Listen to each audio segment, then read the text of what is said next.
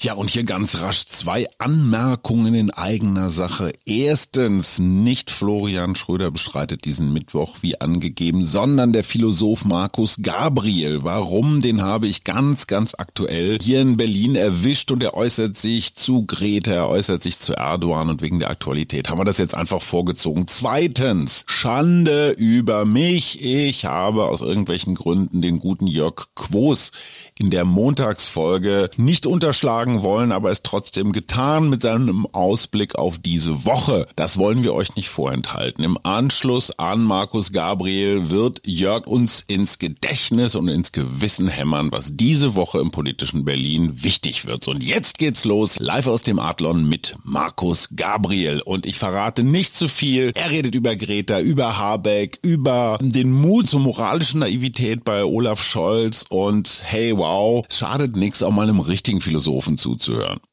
Habeck hat im Grunde genommen Elon Musk besiegt. Ja, vielleicht sollten wir als größten Erfolg dieses Videos ja. neben jetzt ja. äh, dem demokratischen Aufklärungsakt, ja. ja. also neben tatsächlich der Staatsräson, die da uns zugesprochen hat, das war eine, es war wirklich die Vernunft des Staates, die sich dort artikuliert hat, über den Bürger Robert Habeck. Wenn man das mal so beschreibt, äh, würde ich applaudieren. Ja. Aber ich glaube, der noch größere Erfolg war, dass er es geschafft hat, die Elon Musk-Logik zu knacken. Denn Musk setzt natürlich radikal auf Polarisierung und äh, hat aus meiner Sicht eigentlich eigentlich äh, für mich erstmal den Hoffnungsschimmer abgegeben, dass mit Twitter endgültig Ende sein könnte. Und vielleicht hat Robert Habeck sozusagen X wiederbelebt.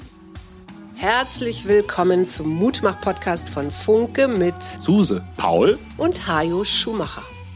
Heute ist Mutmach Mittwoch mit prominenten Expertinnen und anderen klugen Leuten, die uns ein bisschen schlauer machen. Der Mutmach-Podcast auf iTunes, Spotify und überall, wo es Podcasts gibt. Gerne abonnieren, das ist für euch kostenlos, aber für uns ein Kompliment, das wirklich Mut macht. Und jetzt geht's los. Markus Gabriel, schön, dass wir es geschafft haben hier im ehrwürdigen Hotel Adlon. Sie sind hier beim SZ Wirtschaftsgipfel. Es war nicht leicht, Sie zu kriegen. Sie waren in Chicago, Sie waren in Kanada und überall anders. Ein bewegtes Leben. Das kann man sagen, genau. Äh, Ruhe kommt äh, leider zu selten vor. Aber Philosophie braucht doch Kontemplation, oder? Wo holen Sie sich die? Ich glaube, Philosophie lebt äh, letztlich davon, dass unser Geist ja auch in Bewegung ist. Ja, also natürlich gibt es äh, sozusagen eine buddhistische Vorstellung von Philosophie. Philosophen sitzen da und denken nach und schauen aus dem Fenster oder lesen Bücher. Meditativ. Ja, genau, als wäre der Vorgang irgendwie meditativ. Äh, aber es geht natürlich in der Philosophie darum, möglichst viele Perspektiven auf das Leben, auf das Zeitgeschehen, auf die Wissenschaften und so weiter zu sammeln. Und das geht eigentlich am besten, indem man immer wieder so, äh, gemischte Gesellschaften kennenlernt, sozusagen. Was war Ihr krassester Perspektivwechsel? Haben Sie mal als in der Müllabfuhr gearbeitet? Oder? Ja, das wäre natürlich noch viel krasser als eigentlich nur mein Zivildienst im sogenannten Altenheim. Das war sicher ein ja. ziemlich krasser Perspektivwechsel. Und ansonsten äh, versuche ich natürlich über äh, nicht nur Gesellschaftsschichten innerhalb einer einzigen Kultur, sondern eben auch über Kulturräume hinweg zu kommunizieren. Ich habe Sie ja auch deswegen so gerne zum Gespräch gebeten, weil Sie mir einfach mal mein Leben erleichtern sollen. Ich sinne seit Wochen über diesen Begriff der Staatsräson nach. Die Sicherheit Israels ist deutsche Staatsräson. Wie beurteilt der Philosoph diesen Begriff, der sich für mich ja erstmal wie eine Projektionsfläche, wie eine Hülle anhört, die man dann irgendwie mit praktischem Ton füllen muss? Nun, es ist natürlich so, äh, dass der Antisemitismus ähm, eines der größten menschheitlichen Problemfelder ist.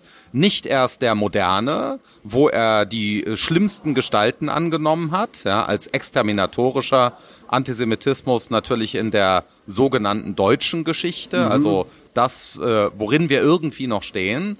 Äh, aber natürlich zieht sich der Antisemitismus durch die Jahrtausende. Und der Umstand, äh, dass äh, sozusagen mit der Gründung des Staates Israel und so weiter, der zionistischen Bewegung, dass dieser Umstand dazu führt und führen soll, äh, dass irgendwie Antisemitismus vielleicht abgebaut werden könnte oder jüdische Menschen eine mhm. äh, sichere Heimat finden können, ist natürlich derart begrüßenswert, dass ich es wiederum persönlich begrüßenswert finde, in einem Staat zu leben, der irgendwie versucht, äh, sich diese Sache zu eigen zu machen, äh, mit all den Komplexitäten eines ja im Grunde genommen nur von Experten zu durchdringenden Nahostkonflikts. Aber Staatsräson ist ja so ein allumfassender Begriff. Also der Grund unseres Seins, das Motiv unseres Handelns. Soll die Bundeswehr im Zweifelsfall nach Gaza und am Häuserkampf mitmachen? Leiten Sie das ab aus dem Begriff? Äh, nein, nein, nein. Ich glaube, eine direkte Ableitung für spezifische politische Maßnahmen, außer dass die Bundesrepublik äh, eine besondere Pflicht hat gegenüber nicht nur unseren jüdischen Mitbürgerinnen und Mitbürgern in Deutschland, sondern auch gegenüber Jüdinnen und Juden weltweit, ja, sich schützend und unterstützend zu verhalten. Also außer diesem sehr allgemeinen Umstand kann man natürlich zunächst einmal keine konkreten Ableitungen machen. Wichtig ist aber, dass wir in der Debatte äh, beobachten sollten, dass so wie die in der Ukraine unsere Freiheit verteidigt wird, das akzeptieren wir ja weitgehend als Deutungsfolie für äh, den russischen Angriffskrieg, so verteidigt nun gerade auch Israel unsere Freiheiten. Ich glaube, das müssen wir äh, genauso sehen. Also, dass wir dort äh, in der Beschreibung erkennen müssen, es geht hier um die Verteidigung des liberalen demokratischen Rechtsstaats, auch eben natürlich innerhalb Israels, das ja äh, gerade auch in der Vorgeschichte mhm. jetzt für diesen 7.10. Äh, sozusagen demokratisch auf wackeligen Beinen stand. Müsste jetzt die Freiheit der Ukraine nicht auch deutsche Staatsräson sein? Ich habe weder Frau Merkel noch Herrn Scholz in Erinnerung, dass sie das jemals so gesagt haben. Ich glaube, es ist deutsche Staatsräson im Allgemeinen, ohne jetzt diesen politischen Begriff äh, analysieren oder gar philosophisch kapern zu wollen, ist ja zunächst einmal ein rein politischer Begriff, der äh, noch lange keine philosophische Durchdringungstiefe mhm. hat. Ja? Trotzdem ist das äh, das ethische Fundament, das uns erlaubt, überhaupt so zu reden, also mit einem solchen massiven Wertespektrum mhm. politisch an den Staat zu gehen, ja, äh, das ethische Fundament ist, glaube ich, etwas, äh, das man philosophisch begründen kann. Philosophische Ableitungen für äh, Kriegsführung lassen sich ohnehin nicht treffen.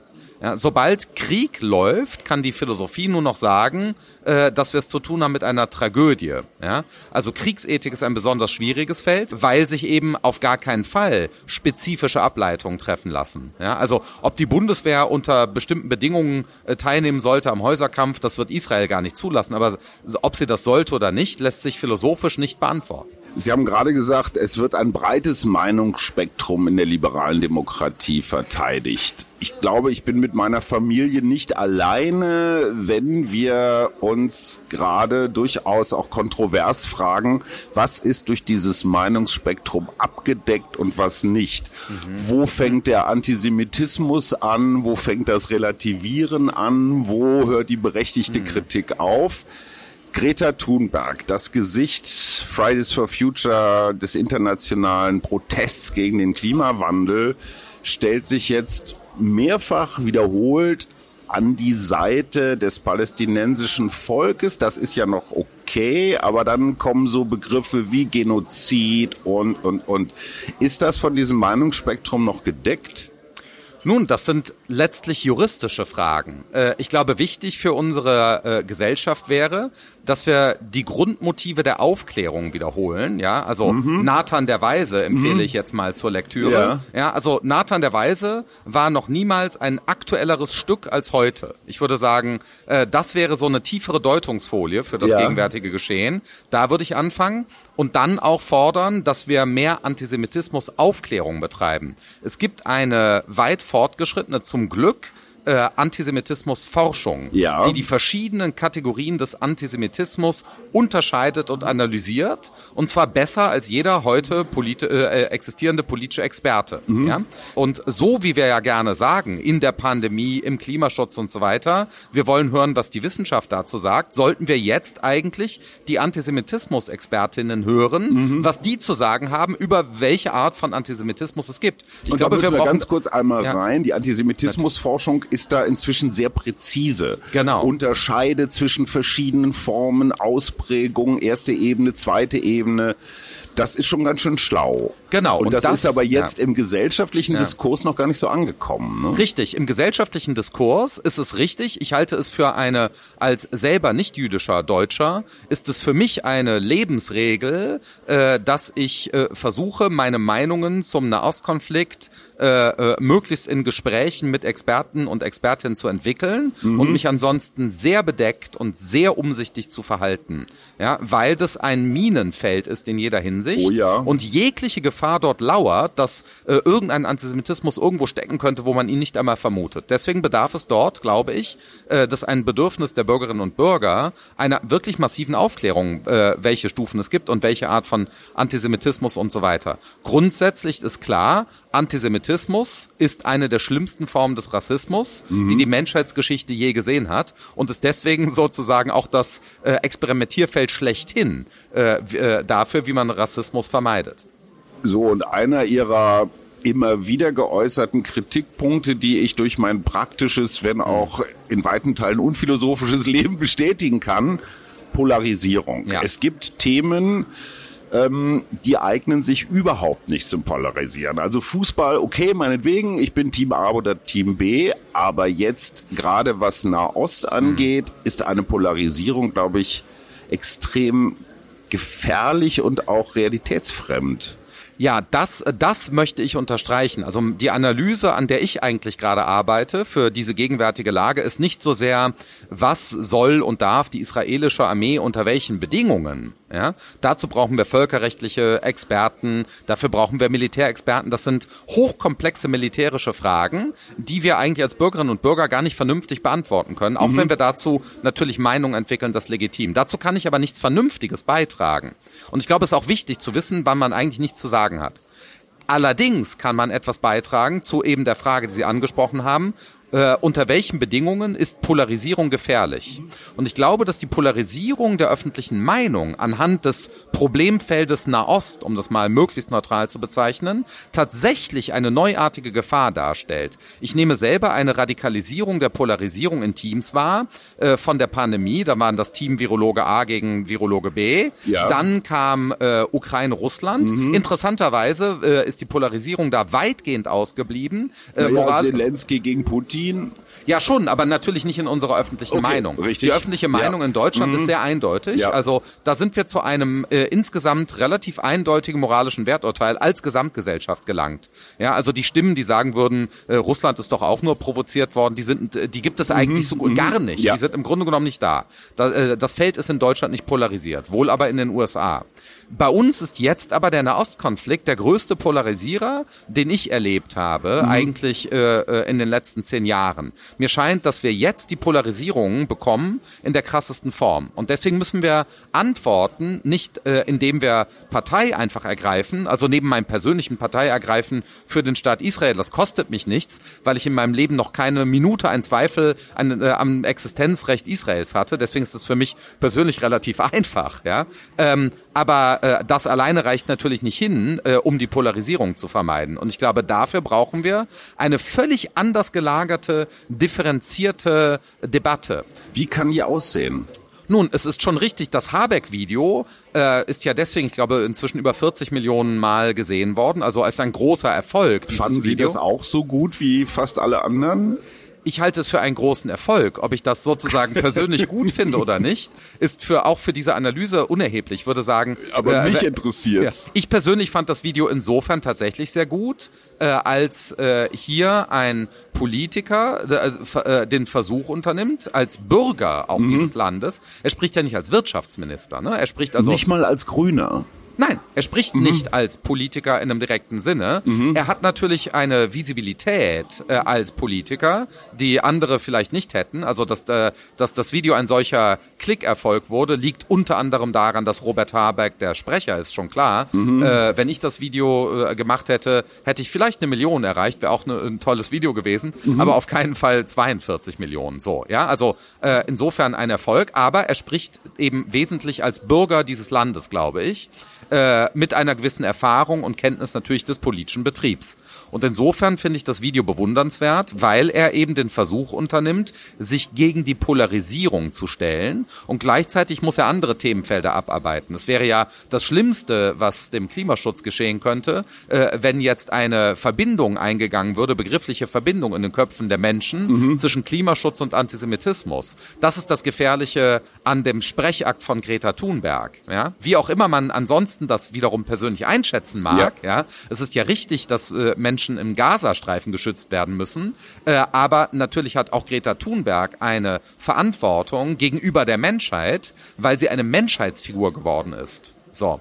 Und dann ist zum Beispiel unklar, äh, ob ihr Sprechakt gelungen ist. Ich würde das ernsthaft in Zweifel äh, ziehen. Da schließe ich mich an, ja. So, um das mal auch, wie gesagt, noch ja. möglichst neutral zu formulieren. Und Habecks Video ist, äh, glaube ich, insofern völlig gelungen, als er eben darauf hinweist, dass wir gewisse Verwirrungen auflösen müssen. Noch besser wäre es, wenn jetzt Videos hinterherkämen, vielleicht von der Bundesregierung ja auch gefördert, mhm. die eben noch weitere Differenzierungen in den Begriff des Antisemitismus reinbringen und gleichzeitig darauf hinweisen, wie eben andere Vorgeschichten des Antisemitismus, aus denen die Islamophobie unserer Tage wurde, eben auch verwoben sind, ja, mhm. in diesem sozusagen explosiven äh, äh, Gemisch von Rassismen da ist ein unglaublicher Charme drin, dass ausgerechnet im Polarisierungsmedium Nummer eins X, früher Twitter, dass da Habeck diese millionenfachen Aufrufe abholt. Das zeigt ja, dass diese Plattform nicht zwingend polarisieren muss, sondern dass man sie auch völlig anders nutzen kann.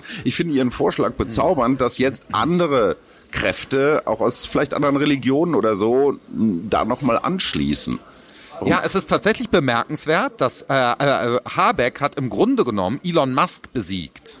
Ja, vielleicht sollten wir als größten Erfolg dieses Videos ja. neben jetzt ja. äh, dem demokratischen Aufklärungsakt, ja. ja. also neben tatsächlich der Staatsräson, die ja. da uns zugesprochen hat, das war eine, es war wirklich die Vernunft des Staates, die sich dort artikuliert hat, über den Bürger Robert Habeck ja, äh, wenn man das mal so beschreibt, äh, würde ich applaudieren. Ja. ja. Wie gesagt, äh, ganz ohne äh, damit ein Statement über die Grünen abzugeben. Klar. Aber ich glaube, der gr noch größere Erfolg war, dass er es geschafft hat, die Elon Musk-Logik zu knacken. Denn Musk setzt natürlich ja. radikal auf Polarisierung ja. und äh, hat aus meiner Sicht eigentlich für mich erstmal den Hoffnungsschimmer abgegeben, dass mit Twitter endgültig Ende sein könnte. Und vielleicht hat Robert Habeck sozusagen X wiederbelebt. Neu erfunden. Ja. Haben Sie in diesen zehn Minuten Habeck den Philosophenkollegen in so kurzen Momenten entdeckt bei Argumentation, weil, ich frage deswegen, ihr aktuelles Buch, ich nenne es, ich weiß den Titel gar nicht mehr genau, es ist mir gestohlen worden in meiner Familie. Das spricht sehr für ihres, für ihr Buch. Einer meiner beiden Söhne hat es mitgehen lassen. Sie versuchen in Form eines ABCs einmal für die Philosophie, einmal für äh, Zeitgeist. Zeitgeist und einmal fürs Private, für den Alltag, ja, so Begriffe einfach zu erklären, dass ich als Mensch damit fertig werde. Klammer auf, Sie haben mir sehr weh getan. Ich habe mir von Ihnen Erlösung versprochen und was Sie mir gegeben haben ist, du musst einfach mit Widersprüchen klarkommen. Das mhm. ist so. Gut, okay, Herr Precht hätte das anders gelöst, aber das nur mal am genau, Rande. deswegen ist er ja kein Philosoph, äh, anders als Robert Habeck. Der, das, naja, ich weiß es nicht, wie viel Ausbildung Robert Habeck hat. Ich habe nicht seine Studienleistung geprüft, aber. Aber ja. haben Sie da den Philosophen irgendwo durchgehört? Weil der Versuch, etwas zu hm. vereinfachen, hm. zu verklaren, einzuordnen, war ja, war ja sichtbar. Ja. Haben Sie da philosophische Spurenelemente entdeckt? Ohne jede Frage. Also wie es der Zufall wollte, hatte ich, äh, äh, war ich auf einem Panel mit Robert Habeck ein paar Tage vor dieser Rede. Da merkt man das auch und äh, bei jedem Gespräch, das man mit ihm hat. Äh, ich sehe ihn äh, morgen früh hier auch äh, in Berlin auf mhm. diesem Gipfel eben. Und das Differenzieren und wie gesagt, der Versuch, Klarheit herzustellen, mhm. Verwirrung aufzuheben, das ist tatsächlich philosophisch. Also diese Rede war auch ein Akt, tatsächlich ein echter Akt der politischen Philosophie ja, äh, im 21. Jahrhundert. Waren Sie überrascht, dass so viele Menschen, ich meine, wir ziehen jetzt mal die Mehrfachgucker ab, also ja, es werden klar. nicht 40 Millionen Menschen gesehen haben, aber wenn es nur 10 waren, das ist doppelt, dreimal so viel wie eine Sonntagsabends-Talkshow. Hm. Ja. Hat Sie das überrascht? Es scheint ja Bedürfnis zu geben. Ja, das hat mich sehr überrascht, dass es gelungen ist. Das Bedürfnis, glaube ich, besteht wirklich. Es ja. besteht ein Bedürfnis bei jedem Menschen, äh, das, was wir in der Philosophie als Wissenschaft dann abgehoben machen, ja, im Alltag auch anzuwenden. Mhm. Menschen sind alle geborene Philosophen und Philosophinnen. Wir stellen uns alle Fragen mhm. nach dem Sinn des Lebens, nach der Gerechtigkeit, ja, mhm. äh, äh, nach Liebe und so weiter, äh, nach künstlicher Intelligenz, nach gesellschaftlichen Fragen, nach Bürgergeld, was weiß ich. Wir, das sind alles äh, immer direkt oder indirekt auch philosophische Fragen.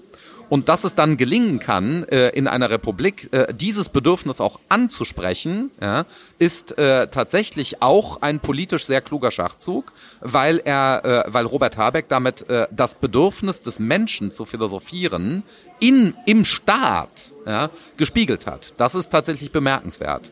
Das hat übrigens aber auch äh, unsere vorige Bundeskanzlerin, die äh, äh, indirekte philosophische Berater und so weiter hatte, auch hin und wieder gekonnt, etwa in der Pandemie und so weiter. Ja.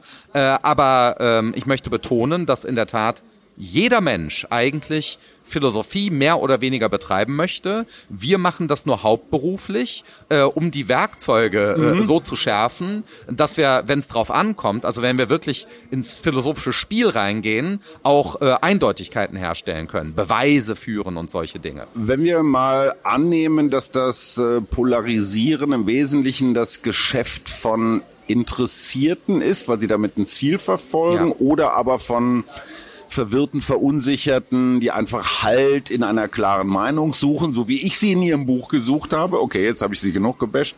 Äh, also es gibt das Polarisierungsdeutschland und das ich will was verstehen Deutschland. Ja. Und ich hatte den Eindruck, dass Habeck dieser eher schweigenden Mitte zum ersten Mal eine Stimme oder ein Ohr gegeben hat. Ja. Ich glaube tatsächlich, dass die Mehrheit, und zwar sehr, sehr große Mehrheit der Deutschen, das Bedürfnis hat, mehr Demokratie zu wagen. Ja, ich bin sehr oft in der Schweiz, die mhm. äh, aus ganz, ganz vielen Gründen in gewissen Hinsichten demokratischer verfasst ist oder einen anderen Sinn von Demokratie in Anschlag bringt, sagen wir es mal auch vorsichtig. Da sieht man, äh, dass es äh, natürlich große Vorteile hat, wenn man durch die Organisation des Staates mehr Gelegenheit hat, mhm. äh, differenzierte Urteile fällen zu müssen. Die Schweizer müssen ja dauernd über alles und jedes abstimmen, über jeden Garten und so weiter sozusagen und sind dadurch daran gewöhnt, mit Sachfragen, auch mit politischen Sachfragen im Alltag mehr umzugehen. Und die sind fast gezwungen. Die sind eigentlich gezwungen. Mhm. Das ist dann wieder etwas, was man kritisieren kann. Mhm. Deutschland schafft mehr Privaträume. Wir erlauben uns in Deutschland größere Räume dafür, äh, Eigenbrötler zu sein. Also gar nicht politisch tätig zu sein. Ich glaube aber, angesichts dieser vielfältigen Krisen in unserem Jahrhundert sind die Menschen nun einmal politischer geworden und wünschen sich einen niveauvollen politischen Diskurs. Also nicht den billigen Schlagabtausch. Lassen Sie uns mal nach vorne blicken. Sie sind ja durchaus ein optimistischer Mensch. Ähm, das haben Sie nicht mit allen gemeinsam. Die Lust an Untergangsszenarien ist groß. Sie schreiben in Ihrem Buch und äh, in vielen anderen Aufsätzen auch, die Hyperkomplexität ist das Problem. Ja. Das ist was anderes als Kompliziertheit. Kompliziertheit kann ich noch irgendwie verstehen. Hyperkomplexität bedeutet, ich drehe an der Schraube und weiß nicht, was am Ende dabei noch alles an Kollateralschäden rauskommt. Genau. Das heißt, ich, genau. ja. ich fahre im Nebel ja. oder die Politik sagt dann immer auf Sicht fahren. Genau. Wird das wieder besser? Oder müssen wir uns daran gewöhnen, dass es noch schneller, noch hyperkomplexer, noch unübersichtlicher wird? Ja, ich glaube, äh, die Hyperkomplexität wird zunehmen, äh, nicht zuletzt jetzt durch die Fortschritte im Sektor der sogenannten künstlichen Intelligenz. Das heißt, wir werden mehr Hyperkomplexität erleben, mehr Kollateralschäden, mehr Vernetzungen, die niemand verstehen kann. Niemand. Und ich betone, und das ist ganz wichtig, niemand. Äh, Olaf Scholz hat als Bundeskanzler dieser Republik einen anderen Blick auf die Hyperkomplexität. Das heißt aber noch lange nicht, dass er, dass wir ihm zumuten müssen, sozusagen mehr zu wissen als mhm. wir über die Hyperkomplexität. Olaf Scholz weiß sehr viel, äh, wofür er zuständig ist. Ja, mehr als ich. Deswegen ist er Bundeskanzler und ich nicht. Das ist ja auch hervorragend, dass er Dinge weiß, die ich nicht weiß. Hätten Sie Lust auf den Job? Auf gar keinen Fall. ja, so. Da, da, dazu, dazu braucht es ganz eigene Talente. Ja, also äh, das ist ein altruistischer Job. Das wird ja gerne übersehen. Wenn man, wir stellen uns ja häufiger äh, Politikerinnen so vor, als hätten die auch irgendwie ein Interesse. Ja, die verdienen auch ein bisschen Geld und so weiter. Aber äh, das ist nun wirklich nicht äh, ihr Hauptmotiv. Und ihr Hauptmotiv ist auch nicht, wie man so gerne sagt, die Macht oder irgendwie so etwas. Ja, sondern das sind ganz spezifische Talente, ja, äh, die diese Menschen haben, äh, äh, wenn sie so weit kommen, ja. Und auf dem Weg dahin ist es ja so, ähm, dass wir, ja, Bürgerinnen und Bürger, und das heißt ja Demokratie, immer dafür sorgen können, dass sie auf diesem, dass sie gar nicht dahin erst kommen, ja. Äh, äh, wir sind der Souverän. Ja, schade, ähm, Markus Söder. Gut, das nur in Klammern. Ja, ja, ja klar. Ja, natürlich. ja, manche, ja. manche kommen trotzdem durch. Oder, oder Aiwanger. Das ist ja. das viel größere Problem. Ja, da haben wir es mit einem Problemfeld zu tun. Mhm. Äh, Problemfeld Bayern. Das wäre aber ein langes Thema. Ähm, äh, aber auch das muss man im föderalen Staat aushalten. Und, äh, und so, äh, solche Problemfelder werden ja in der Regel auch wiederum ausgesteuert. Ja. ja demokratisch. So, und jetzt brauche ich wieder Lebensberatung von Ihnen die Hyperkomplexität geht nicht mehr weg. Hm, die ist gar keinen Fall. Wie Klimawandel und Internet, äh, damit müssen wir leben. Wie mache ich mich fit dafür? Wie, wie widerstehe ich, wie entwickle ich Resilienz gegen die Verlockung der Polarisierung? Ja, äh, also immer wenn man an sich selber beobachtet, man kann das ja an sich selber merken, mhm. dass man polarisiert wird, äh, weil man auf einmal merkt, dass man in einem dieser Teams ist, Team Drosten oder sowas, mhm. ja, also äh, äh, Team Israel, also dass man irgendwie glaubt Team Gaza oder irgendwas, mhm. äh, dass man auf einmal glaubt, es gäbe so ein Team und man spielt jetzt in einer unsichtbaren Mannschaft. Da sind alle diese anderen unsichtbaren, man kennt ja in der Regel gar nicht die Mitspieler im Team Drosten. Man kennt dann nur Christian Drosten aus seinen Podcasts oder so. Mhm. Aber die anderen Mitspieler im Team kennt man nicht. Ein bisschen aus der Nachbarschaft. Aber diese vielen Millionen, die da entweder wirklich oder eingebildet in diesem Team sind, die kennt man nicht.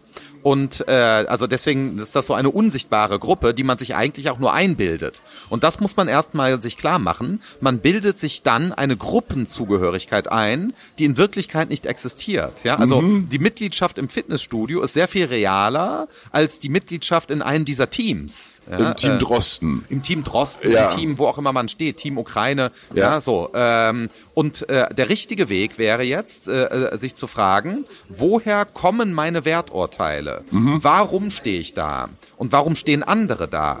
Die Gründe für unsere Werturteile sind im Einzelnen sehr verschieden. Man kann Team Drosten sein, weil man Angst vor dem Virus hat und alt ist und vorerkrankt. Man kann aber auch Team Drosten sein, weil man irgendwie glaubt, das äh, fördert die Sache der politischen mhm. Linken. Ja? Äh, oder weil ich an der Charité arbeite. Oder, genau, und der mein Boss mein ist oder der, ist, ja. genau, oder der am meisten zitierte Corona-Forscher. Ja. Oder weil man die Wissenschaft toll findet. Oder was weiß ich, oder weil der so schön redet und Klar. die locken. Ja? Das heißt, es gibt alle diese Gründe, Team Drosten zu sein. Und als erstes muss man an sich selbst selbst sich fragen, warum stehe ich da? Ja, mhm. warum bin ich für diese oder jene Partei äh, äh, in einem polarisierten Meinungswettbewerb? Dann muss man diese Gründe hinterfragen. Mhm. Und jetzt kommt wirklich mal Philosophie zum Tragen und sich fragen, welcher dieser Gründe könnte ich auch anderen zumuten? Ja? Mhm. Die Gründe, die nur meine Gründe sind, meine höchst individuellen Gründe, gehen die anderen ja nichts an. Ja, die sollte ich den anderen gar nicht zumuten. Das heißt liberaler Staat. Ja. Aber ich habe auch Gründe, die ich anderen zumuten sollte. Und das sollte ich dann auch tun, indem ich versuche, andere zu überzeugen in meinem näheren Umfeld von meinen Gründen, um dann wiederum zu sehen, ob die wirklich so gut sind. Ist so ein bisschen kategorischer Imperativ. Es ne? ist kategorischer Imperativ, ah, ganz genau. Guck mal, ich ja, kann Philosophie, nein, da passt nicht einer auf. schlecht. Da bin ich erwischt worden. Nicht genau. schlecht, ne? Macht, ähm, das ist genau kategorischer Imperativ für demokratische Staatsbürger. Ja? Der Kant war ja nicht so einer, es war kein Demokrat. Nee. Äh, der kannte das auch nicht, den Der war auch Antisemit ein bisschen. Ja, der war jedenfalls Rassist. Ja. Genau, äh, in, äh, in allen Spielarten. Zu welchem Team würden Sie sich bekennen, trotz Ihrer Polarisierungsskepsis? in der gegenwärtigen ja. Sachlage Team, Team liberale Demokratie. Ja? Äh, und das möchte ich jetzt deswegen betonen, weil es ja eben auch innerhalb Israels eine Frage gibt. Ja? Israel ist ein demokratischer Rechtsstaat. Mhm. Äh, da, es ist eben nicht so, dass hier ein äh, autoritärer Aggressor äh, äh, ein schwaches Nachbarland überfällt, um Gebiet zu erobern oder sowas. Ja, es ist eine völlig andere Konstruktion. Und, äh, und Team Liberale Demokratie heißt, sich zum Beispiel zu, äh, darüber zu informieren und aufzuklären, äh, wie etwa die politische Meinungsbildung innerhalb Israels, einer Partnerdemokratie, ja, also mhm. wir, da spielen wir wirklich im selben Team. Ja. Liberale Demokratie, mhm. das, was man so den Westen nennt. Ich mag diese Kategorie nicht, weil es liberale liberale Demokratien auch woanders gibt. Also nicht nur im Westen, ja, im Süden, ja. im Osten, im Norden. Ja, so, also nennen wir das mal dieses Team.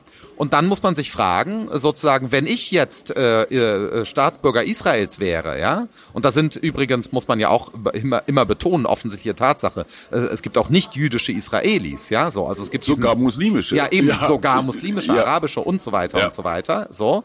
Und äh, das muss man berücksichtigen und sich dann fragen, äh, wie liefe da eine Meinungsbildung? Zum Beispiel könnte ich mir ein Argument vorstellen, ich skizziere das jetzt, wo man sagen würde, der, die, die moralischste Art der Kriegsführung könnte sein, äh, äh, etwas weniger Unterstützung aus der Luft zu erhalten und den Bodenkampf sogar mhm. zu intensivieren. Dann wären natürlich die Verluste auf israelischer Seite sehr viel höher, ja, vielleicht aber der Zivilschutz besser. Aber das wären dann eben, das wären aus meiner Sicht differenzierte Debatten, ja, also die welche, nicht relativieren. Genau, da gibt's nicht zu relativieren. Ja. Israel muss dafür sorgen, dass die Hamas nicht mehr existiert in möglichst naher Zukunft. Mhm. Daran gibt es, glaube ich, nicht zu rütteln. Das ist so, ja, also ich wüsste nicht, wie, wie man diese Prämisse wegargumentieren kann. Mhm. Ja, ähm, dann ist wichtig zu sehen, die Hamas ist kein Staat. Also es ist nicht der Krieg eines hochgerüsteten Staates gegen einen anderen Staat oder so etwas. Ja, das ist die Hamas nicht, sondern die Hamas ist eine Terrororganisation. Und natürlich muss jetzt äh, Israel dafür sorgen, dass irgendwie diese Terrororganisation verschwindet. Und zwar müssen sie das tun auf möglichst moralische Weise. Und mhm. das wird in Israel selber diskutiert. Und zwar hart. Und zwar hart ja. und ganz demokratisch, wie das mhm. aussieht. Und interessant für unsere Öffentlichkeit wäre im Grunde genommen, diese Debatte bei uns abzubilden. Es wäre doch viel interessanter, mhm. wenn unsere mediale Öffentlichkeit dauernd darüber informierte, wieso die Debatte wirklich innerhalb Israels verläuft. Deswegen ja. lese ich im Moment Haaretz und Times of Israel Geht zum mir Beispiel. ganz genauso. Das ja. sind so meine Lieblingsmedien im Moment, um zu sehen, was wird dort diskutiert. Das wäre meine Partei. Ja? Äh, und der, der liberale demokratische Rechtsstaat ist in seinem Wesen eine antipolarisierende Maschine. Lassen Sie uns von Kant noch mal ein bisschen runter in die Soziologie. Ähm, Verantwortungsethik gegen Gesinnungsethik, Max hm. Weber. Ähm, Sie als Philosoph sollten ja auch über die Folgen von Handeln Natürlich. nachdenken. Da sind wir beim Verantwortungsethiker. Jetzt sagen viele Menschen auch in Israel, was wir da gerade tun in Gaza, führt mit ganz hoher Wahrscheinlichkeit dazu, dass wir die nächste Generation Hamas quasi ausbrüten. Die jungen Menschen, die heute in Gaza mitbekommen, wie Spezialkräfte da Haus für Haus, Straße für Straße, wahrscheinlich nicht immer sehr sehr elegant äh, durchsuchen. Äh, das ist die beste Nachwuchsgewinnung für eine Terrororganisation. Ist das ein Gedanke, den man im Diskurs äußern darf oder würde man da sich zu sehr Richtung Team Palästina, Team Hamas orientieren? Ich glaube, wir A, wissen wir das nicht. Da wären jetzt wieder, es gibt ja nun äh, äh, interessante auch Expertinnen und Experten für Terrorismus, die müsste man jetzt konsultieren, ja. um, um, diese Prämisse zu prüfen, die zirkuliert im Diskurs. Mhm. Das ist eine Diskursversuchung, ja. äh, nennen wir das mal so. Ja. Äh, und äh, und die, diese Versuchungen müsste man jetzt analysieren und prüfen, wenn die auftauchen. Die tauchen nun mal im Diskurs auf, werden dadurch mächtig mhm. und dann muss man die analysieren. Ich würde sagen, äh, dass man dann aber gleich spekulativ, optimistisch sich fragen könnte, was wäre denn ein Szenario, um dem vorzubeugen? Ja, also trotz jetzt äh, äh, möglicher Traumatisierung und wirklich stattfindender Traumatisierung, da ist ja auch äh, manches nicht zu bezweifeln. Äh, äh, nicht, wie sähe es denn aus in einer Zukunft, äh, der Wiederaufbau äh, des Gazastreifens. Blühende Landschaften. Genau, wie würde, wie würde, welche Rolle könnte Israel da spielen? Mhm. Ja? Und äh, das ist jetzt äh, fast anmaßend, aber wenn ich so ein bisschen optimistisch spekuliere, könnte man sich ja auch vorstellen, äh, dass man eben danach besonders gezielte Wirtschaftsförderung betreibt. Ja, also mhm. ein ein Post-Hamas-Gaza oder ein was auch immer dann äh, die Staatenkonstruktion sein wird, die wir erleben werden in den mhm. nächsten Jahrzehnten. Äh, aber dann wäre es taktisch klug und vielleicht sogar moralisch geboten, äh, dass Israel, und das tun die übrigens ja auch in der Vorgeschichte, nicht? Also der Umgang Israels mit Palästina, mit dem Problem äh, und, und Fakten ist ja nicht immer nur äh, Siedler und, äh, äh, mhm. und Militär. Ne? So, das wird ja jetzt im Diskurs gerne runtergespielt. Es gibt sehr, sehr viel Unterstützung, auch von Seiten des Staates Israels gegenüber mhm. Palästinensern. Ja? Mhm. Die äh, äh werden als Arbeitskräfte in, äh, äh, kriegen in Israel Jobs und da wird viel getan. Und im Grunde genommen muss natürlich Israel vermutlich strategisch nach dieser Situation, wann auch immer das ist und wie auch immer das aussieht, im Grunde Grunde genommen äh, äh, alles daran setzen, um äh, den Gazastreifen in welcher staatlichen Konstruktion auch immer zu unterstützen. Ja, also Freundschaft zu knüpfen. Das wird die, das wird eine Aufgabe sein. Ob das sozusagen mit der äh, Seele der Menschen mhm. äh, in Israel vereinbar ist oder nicht, das wage ich nicht zu beurteilen. Ja? Aber sozusagen, äh, mhm. wenn man so eine äh, Long-Run strategische Analyse machen würde, dann muss natürlich Israel auch im Sinne der eigenen Sicherheit äh, eigentlich die Sache der Palästinenser befördern, aber dann eben immer so, dass das wiederum vereinbar ist äh, äh, mit der Existenz des Staates Israels. Äh, ich finde sehr tröstlich den Satz von Noah Yuval Harari, der gesagt hat, wenn nach der Shoah mhm. Deutsche und Juden, Schrägstrich Israelis Freunde werden können, dann ist alles möglich. Ja. Ich finde das einen großen Satz, äh, der sehr viel Trost beinhaltet. Insofern ist das, was Sie sagen, scheint heute vielleicht ein bisschen illusorisch, aber es ist ein Ziel, auf das man hinarbeiten kann aktueller Anlass, aktuelle Frage. Stellen Sie sich vor, Olaf Scholz ruft bei Ihnen an und sagt, Mann, Mann, Mann, wenige Tage nach dem 7. Mhm. Oktober, als dieses Massaker stattfand, war der Emir von Katar zu Besuch hier in Berlin, Staatsbesuch. Bundespräsident, Außenministerin, Kanzler, großes Gedeck, großer Bahnhof. Katar finanziert, wie wir wissen, Palästina, ob die Hamas, weiß man nicht so richtig. Es ist auf jeden Fall ich sag mal, fishy. In dieser Woche, am Freitag, mhm. kommt Herr Erdogan, der ebenfalls ein großes Talent hat, auf jeder Bühne eine andere Rolle zu spielen, je nachdem, was ihm gerade opportun erscheint. Und jetzt sagt der Kanzlermann, Herr Gabriel, Sie sind so ein schlauer, ich habe hier nur so SPD-Parteipolitiker, die denken immer nur so strategisch. Wie komme ich aus diesem Dilemma raus, dass ich zu den Emirs und Erdogans eigentlich nicht nett sein will, aber nett sein muss? Also es ist, glaube ich, ganz wichtig zu erkennen und äh, das erleben wir auch äh, in Deutschland äh, seit langer, langer Zeit, also in dieser Regierung und der vorigen auch, äh, zu erkennen, dass für die Politik sehr hohe ethische Standards gelten. Äh, und das ist auch anerkannt. Das heißt, Olaf Scholz mhm. hätte sicherlich überhaupt gar keine Zweifel daran, dass diese Frage eine gewichtige ist, die er beantworten muss. Mhm. Er würde auf gar keinen Fall äh, zynisch agieren äh, und sagen, naja, wir müssen halt eben die geostrategischen Interessen der Bundesrepublik mhm. sichern. Äh, nicht nur würde er dann abgewählt, äh, mhm. wenn er sich so verhielte, zum Glück, äh, sondern er, äh, es käme ihm gar nicht in den Sinn. Äh, daran sehen wir, dass wir eine moralisch fortgeschrittene Gesellschaft sind, dass wir das als Selbstverständlichkeit anerkennen können. Ich wollte es trotzdem aussprechen. Ja, äh, ist eine Prämisse äh, mhm. unseres Staates, zum mhm. Glück. Mhm. Das ist aber das Ergebnis moralischer Fortschrittes, hart erarbeitet. Das gilt für viele der Mit- und Gegenspieler ja, eben dieses liberalen demokratischen Rechtsstaates mhm. überhaupt gar nicht. Ja, ganz sicher nicht für Katar.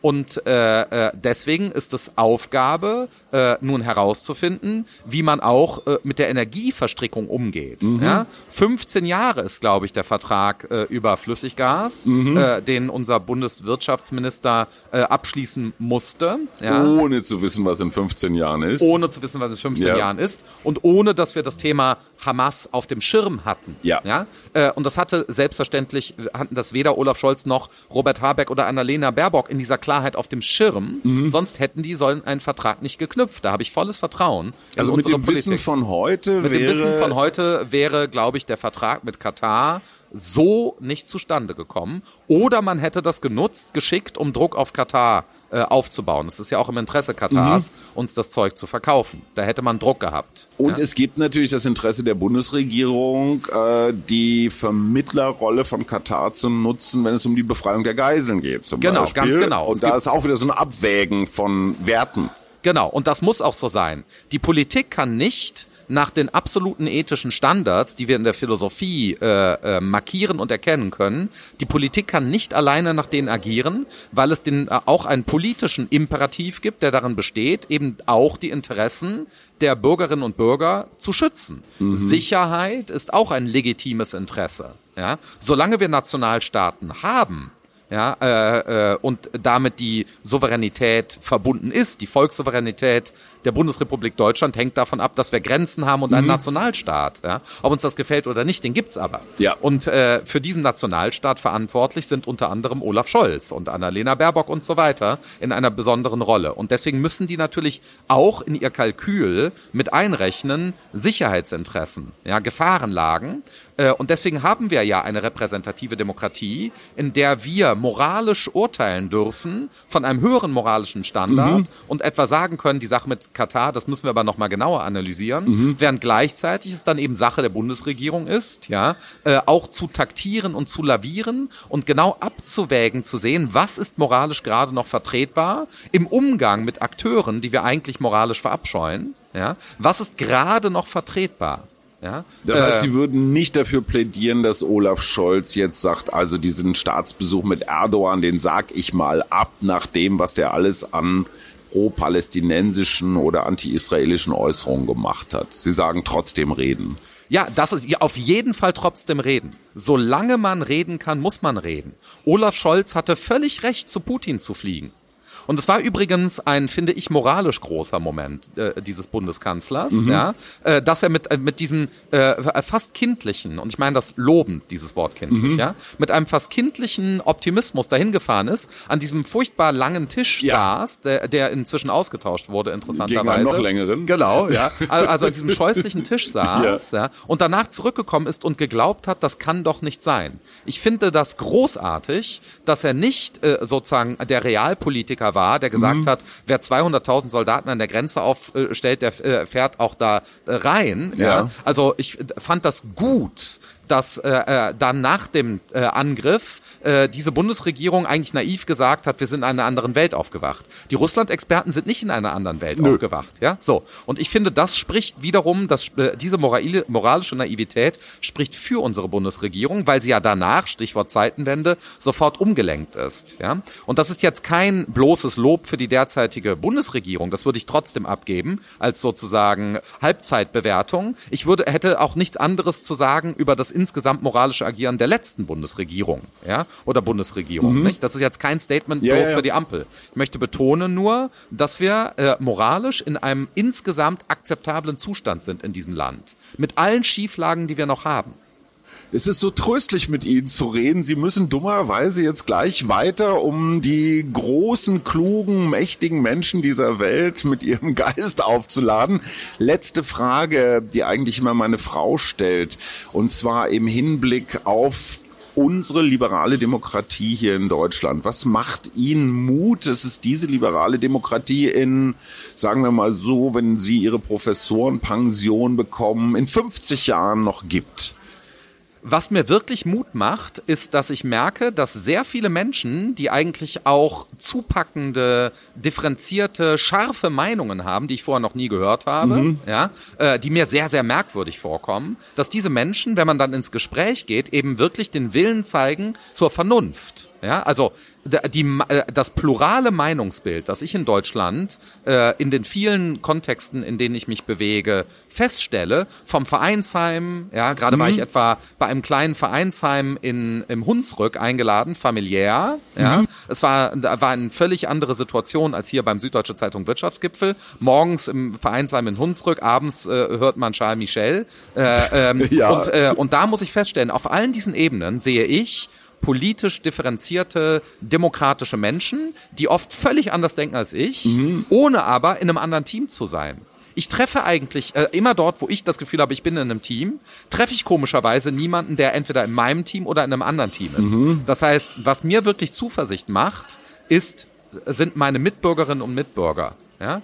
Äh, also uh. ich bin das Gegenteil von Jean-Paul Sartre, der gesagt yeah. hat, die Hölle, das sind die anderen. ja. ja. Ich muss sagen, ich liebe meine demokratischen Mitbürgerinnen und Mitbürger und zwar gerade dafür, dass sie im Detail anderer Meinung sind als ich. Ich schätze das. Große Worte, ganz herzlichen Dank. Markus Gabriel hier, äh, ja, fast live aus dem Adlon. Das Plätschern, was man im Hintergrund hört, ist nicht unser hoher Blutdruck, sondern tatsächlich der Brunnen hier im Foyer. Ganz herzlichen Dank. Darf ich noch kurz fragen, wohin geht's als nächstes? Wieder rüber nach Amerika? Als nächstes geht es nur nach Lissabon zu okay. einer wunderschönen äh, Konferenz. Mhm. Es, geht, es, geht nämlich um Schönheit. Ah, Philosoph müsste man sein. Ganz ja. herzlichen Dank, Markus Gabriel. Ja, danke, Herr Schumacher. Ja, ganz vielen Dank, Markus Gabriel. Und jetzt kommt er endlich, der Jörg Quos, den ihr eigentlich schon am Montag hättet hören sollen. Aber Jörg ist zeitlos, das ist immer gut. Sorry, lieber Jörg, aber jetzt hören wir alle zu.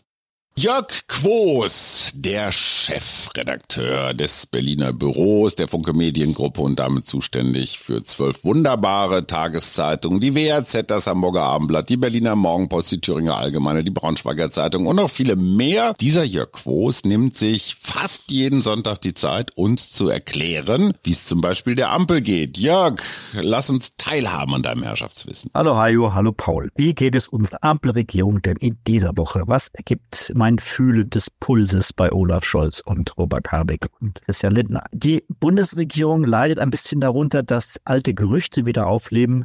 Der Bundeskanzler könnte die Grünen einfach vor die Tür setzen. Diese Gerüchte werden genährt natürlich durch den überraschenden Regierungswechsel, der in Hessen vollzogen wurde. Boris Rhein, der CDU-Ministerpräsident, hat den langjährigen Regierungspartner einfach vor die Tür gesetzt. Und das entfesselt natürlich Fantasien. Was wäre denn, wenn auch Olaf Scholz die Grünen vor die Tür setzt, die sich ja gerade ein bisschen in der Krise befinden? Meine Meinung ist, Olaf Scholz wird an der Ampel festhalten. Er ist nicht der Typ, der wankelt und ähm, disruptive Veränderungen gerne vornimmt. Aber die Stimmungslage ist durchaus so. Da kommt jetzt allerdings ein einziges Problem dazu. Friedrich Merz wäre ja dann der Juniorpartner in der Bundesregierung und der hat vergangene Woche die Tür laut zugeknallt zur Bundesregierung nachdem er sehr unzufrieden war, was beim Migrationsgipfel herausgekommen ist. Da war auch eine Portion Beleidigtsein dabei. Und Friedrich Herz hat gesagt, diese Gespräche führt er nicht fort. Und das ist natürlich schwierig. Äh, wer will also in einer Regierung zusammenkommen, wenn man nicht miteinander spricht? Da sind die Gerüchte an dieser Stelle wieder etwas entkräftet, aber es bleibt Unruhe. Und wenn man jetzt auch auf die Umfragen guckt, die sehen für die Ampel in dieser Woche gar nicht gut aus. Gehen wir äh, auf Infratest DIMAP. Ähm, dort äh, sprechen sich 41 Prozent der Bundesbürger, also fast jeder zweite, für Neuwahlen aus. Ähm, die Zufriedenheit mit der Regierung also ist, bleibt sehr bescheiden. Aber interessant ist, dass den Wechsel zur großen Koalition, wo man ja vielleicht glauben könnte, dass die Leute das gut finden, doch sehr überschaubar bleibt. Denn nur 16 Prozent aller Befragten wollen tatsächlich die große Koalition aus SPD und CDU. Der überwiegende Teil will tatsächlich die Neuwahlen, welche Konstellation man sich auch immer davon erhofft. Dort liegt die CDU deutlich vorne mit schwachen Werten für die SPD weiterhin und extrem stark weiter die AfD. Von Neuwahlen würden also vor allem die AfD profitieren und auch das wird ein Grund sein, warum sich Olaf Scholz sehr sehr genau überlegen wird, wer Neuwahlen anstrebt oder ob er nicht einfach mit der Ampel so weitermacht bis zum Schluss. Ja, Jörg, und äh, der Blick aufs große Ganze, was erwartet uns denn diese Woche in der Berliner Politik? Ich blicke in dieser Woche besonders interessiert mal nach Karlsruhe zu den Bundesverfassungsgerichtern, die eine wichtige Entscheidung zu fällen haben. Es geht nämlich um eine Klage der Union gegen den Nachtragshaushalt 2021. Wir erinnern uns, der Bund hatte wegen der damaligen Corona-Krise einfach nochmal 60 Milliarden Euro den Haushalt aufgestockt, ohne das Geld am Ende aber tatsächlich zu benötigen. Und was hat man mit dem Geld gemacht? Man hat es einfach durch eine rückwirkende Kreditermächtigung auf den sogenannten Klima- und Transformationsfonds umgelenkt. Das heißt, das Geld wurde jetzt ganz woanders verplant und das fanden die 197 Abgeordneten der CDU-CSU-Bundestagsfraktion gar nicht gut und haben eine Klage in Karlsruhe eingereicht. Und darüber wird, wie gesagt, am Mittwoch entschieden. Und da geht es um viel Geld, da geht es auch um Macht und da geht es darum, wer ist der Sieger in seinem Duell? Ist Olaf Scholz oder ist es Friedrich Merz? Und deswegen ist es eine Entscheidung, die allergrößte Beachtung finden wird. Und es ist ja auch keine Kleinigkeit, ob man 60 Milliarden Euro für Klima und Transformation ausgibt oder für andere Dinge, vielleicht für Familien, Bildung, Kindergärten oder was sonst auch. Also eine Entscheidung, die sowohl machtpolitisch, aber auch finanzpolitisch von allerhöchstem Interesse ist. Ja, ganz herzlichen Dank, lieber Jörg. Wir sehen uns äh, die Woche. Wir haben eine gemeinsame Konferenz. Das war der Mutmach-Podcast von Funke. Jeden Montag, Mittwoch, Freitag ganz frisch. Unterstützt uns bei steady.fm, folgt uns auf Instagram oder hinterlasst gerne eine nette Bewertung. Wir hören uns.